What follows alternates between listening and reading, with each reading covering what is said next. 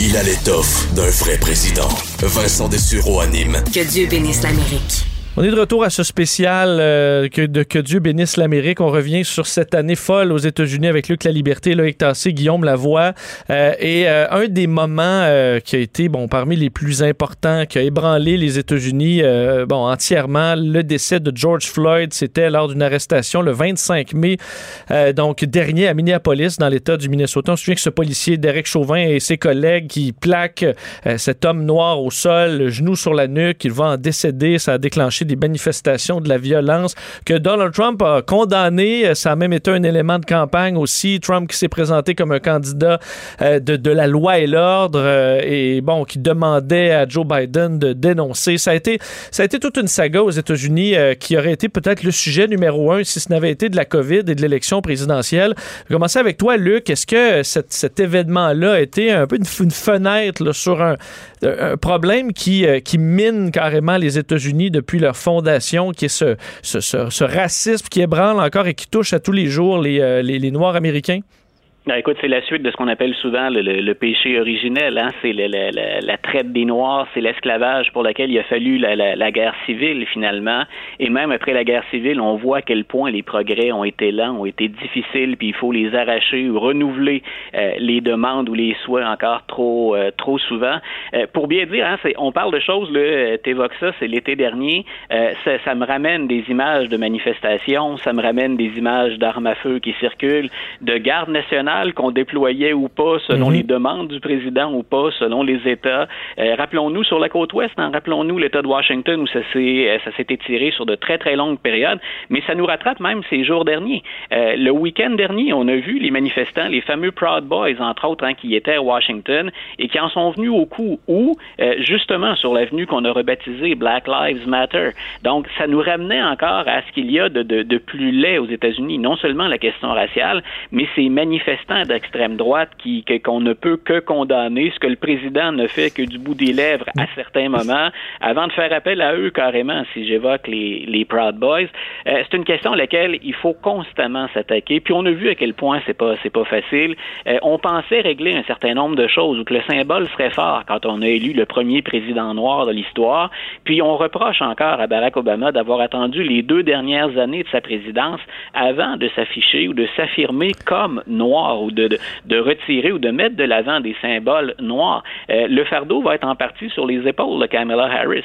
Euh, si Joe Biden peut dire avec raison, puis Obama l'a dit aussi, un slogan comme Defund the Police, c'est hein, retirons des fonds finalement ou coupons les, les, vivres au service de police, moi je pense qu'il y aura des réformes qu'il faut encourager, hmm. qui sont nécessaires tellement les choses se, se répètent à, à, une fréquence beaucoup trop, beaucoup trop élevée. Mais il y a aussi beaucoup d'éducation à faire. Et ça, c'est un peu le prof d'histoire qui en parle parce qu'on a vécu un peu ces, ces, volets-là de notre côté euh, à une ampleur bien différente avec la question du racisme systémique. Il y a énormément d'éducation à faire encore aux États-Unis. Est-ce que Guillaume, euh, Joe Biden a des chances de faire évoluer le dossier ou même Barack Obama n'a pas été capable de faire de grands euh, de grands pas en avant? Ben d'abord, ça nous rappelle que le, président peut pas faire grand-chose tout seul. Il peut être un leader moral. Hein. Theodore Roosevelt parlait du, du podium pour brasser. Hein. En parlant micro, par son exemple, il peut parler. Euh, Obama était certainement un leader moral exceptionnel. Mais à la fin, là, il y a des réformes réelles à faire. Et, là-dessus, ces réformes-là, c'est un peu comme si vous me disiez que les problèmes d'inégalité entre les races, parce que c'est de ça qui est question, même s'il n'y a pas de, à la limite, je suis pas raciste en face de l'autre, il faut comprendre que, je vais vous donner l'exemple suivant. Regardez n'importe quel sondage ou données démographiques au Québec puis au Canada c'est toujours les franco, les anglo. C'est comme ça qu'on pense les choses. Aux États-Unis, en fait, la langue est, est, à la politique canadienne, ce que la race est à la politique américaine. Aux États-Unis, peu importe la question, l'enjeu de l'origine raciale sort. Évidemment, ils ne sont pas dans les mêmes quartiers. Ils n'ont pas les mêmes écoles. C'est pas du tout, euh, le système de justice est organisé pour nuire davantage à la communauté noire. Alors, si vous me parlez du système de justice, il y a la justice fédérale, il y a la justice de l'État. L'éducation, c'est pas vraiment au fédéral que ça se passe.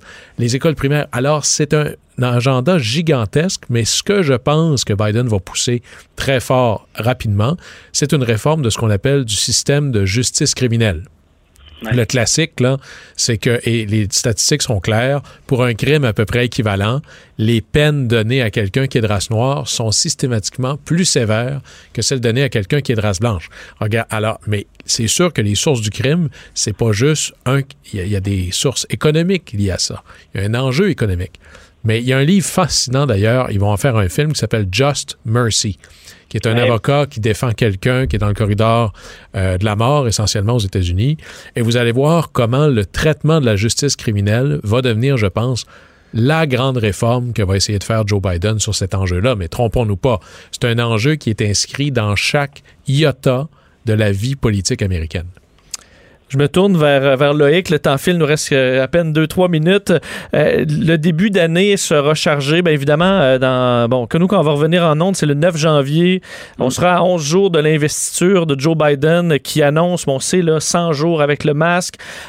quel sera, selon toi, le, le, les premiers gestes de Joe Biden à la, la présidence? Qu'est-ce qu'on va surveiller au début de 2021? Mais il a dit d'abord euh, la, la, lutte à la Covid-19, euh, la vaccination, et donc ça va être très très fort. Mais aussi l'environnement. Euh, on sait qu'il va faire ça avec, qu'il qui va réintégrer l'accord de Paris. Il va prendre des mesures très fortes là-dedans. Et on sait aussi que les transports vont, vont rentrer là-dedans. Il veut reconstruire les infrastructures.